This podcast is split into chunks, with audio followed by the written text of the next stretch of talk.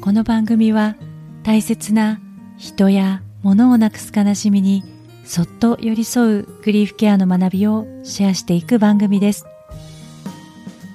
グリーフケアにまつわる本やエピソードをご紹介し一緒に考えたり感じたりしながら心の中で涙の種を大事に育てていくようなそんな時間になれたら嬉しいです。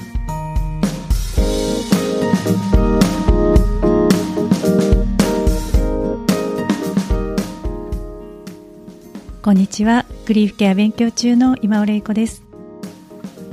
私は去年から上智大学のグリーフケア研究所が主催するグリーフケア人材養成講座というところで学んでいますけれどもその1年目の一番最初の授業グリーフケア言論の授業の中でグリーフケアにおいてフロイトですね。あの精神分析や心理学研究で有名なフロイトが1917年100年以上前に書いた論文を引用して医療や心理学においてグリーフやそのケアがとても大切なことなんだよと言った最初の人がフロイトなんですという話がありました。ね、あんまり私自身はフロイトやフロイトの心理学については全く詳しくないんですけれどもそのフロイトがその論文の中で死別などの喪失の後に心の内側で起きていることを「物仕事」という言葉で表現をしたんですね。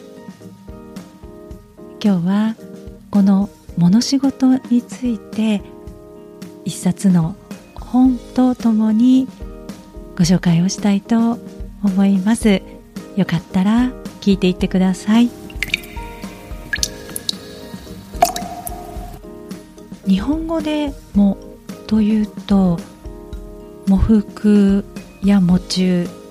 「喪に服す」など死者を悼む気持ちを表して行動を慎むといったような外側から見える形物形を指すことが多いですよね。フロイトはそういった死者を悼むことや喪失を受け入れていく働きが心の内側でも起きているということを言ってそれを物仕事と呼んだそうです。今日その物仕事を考えるためにご紹介したい本があります。永井さや子さんが書かれた「大奥勤めよろずお勤め申し候」という時代小説です。これは大奥を舞台にしていくつかの短編が収められているんですけれどもあの大奥っていうと、ね、将軍をめぐる女のバチバチの戦い。イメージがありますけれどこの永井紗耶子さんの「大奥勤め」では多くで働く女性たち文書係とか衣装係お台所などで働く女性たちの生き生きと働く姿生きる姿を書いています、えー、その江戸時代の働く女性たちの思い悩みは本当に現代にも通じるものばかりで本当に泣いたり笑ったり本当に共感することも多くて愛おしいキャラクターがたくさん登場するので本当に何度も読み返したくなる大好きな小説です。その中に「猫をめでる女」という一編がありましてこれが物仕事の大切さ。ああ物仕事ってこういうことなんだなということが伝わってくるエピソードになっているので少し詳しくシェアをさせていただきたいなと思います。猫をめでる女はそのタイトル通り1匹の猫と3人の女性が登場します。猫の名前は小萩といって白い毛色に萩の花が散ったような茶色い模様がある猫です。登場する3人の女性のうちの1人はお台所で働く女中でおたこという名前です。30代半ばで夫を亡くして未亡人となって大奥に上がった女中さんです。2人目はお年寄り様というまあ位の高い大奥の女性に古将として勤める10歳の女の子でおさえというお古将さんですね。で3人目が16歳の時に大奥に上がって将軍のお手つきがあってお中老様と呼ばれるおりんの方です。このおりんの方は子供が授からないまま30歳を迎えています。ただお中老様ともなると大奥からはもう一生出ることはできないんですね。このおりんの方が飼っている猫が小萩です。この猫の小萩は時々台所に食べ物をねだりに来ていて女中のおたこに懐くようになるんですね。10歳のおさえさんは夜中に寂しくなって泣いている時に通りかかった猫の小萩に慰められてその小萩の縁で台所の女中のおたことも知り合うことになります。そんな時にこの猫の小萩が寿命で死んでしまうんですね。その後におたことおさえは猫の飼い主であったおりんの方様のお部屋を訪ねることになって猫のお悔やみを伝えたんです。おりんの方は涙を流しながらお礼を言って猫のことで泣いてては叱られてしまうというようなことをおっしゃったんですね。ただその時におたこはそんな風に思わないでください。私は夫を亡くした時よりも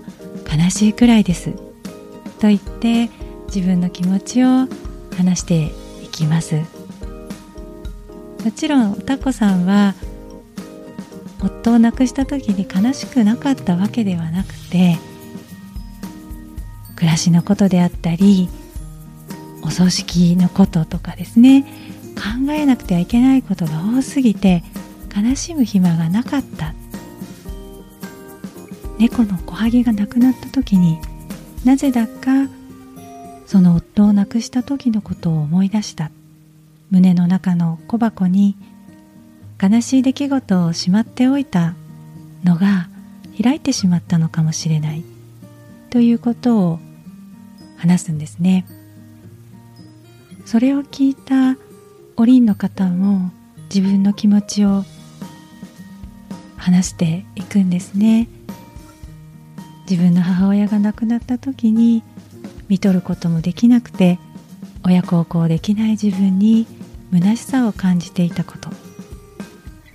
猫の小萩が死んでしまって自分の中の悲しみの小箱も開いてるのかもしれないと言って涙を流すんですね。そんな時におたこさんが言った言葉があります。今はただ悲しむことが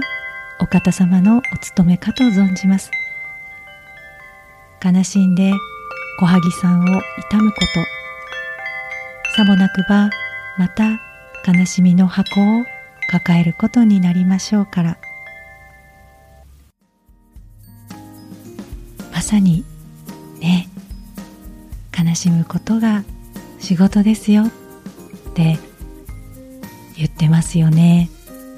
ここでねお伝えしたいのはもし悲しいのならば我慢をしないでください。ということで悲しい気持ちを胸の奥の小箱に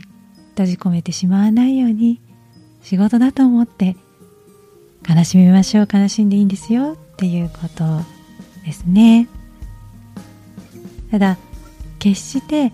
悲しまないといけないということではないです。そのこともぜひ一緒に覚えておいていただけたらなと思います。悲しい気持ちも悲しくない気持ちも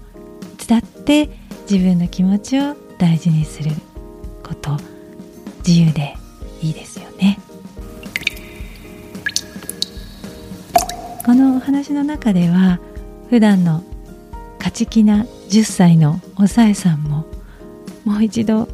猫の小萩に会いたいって言ってポロポロと大泣きをするんですね。大人になると子供の頃のように素直に泣けない時もあるしね少し我慢をしてしまう時もありますが時は精一杯泣いてしまいましょう。涙は浄化ですから。ね堂々と感情を表現してあげてください。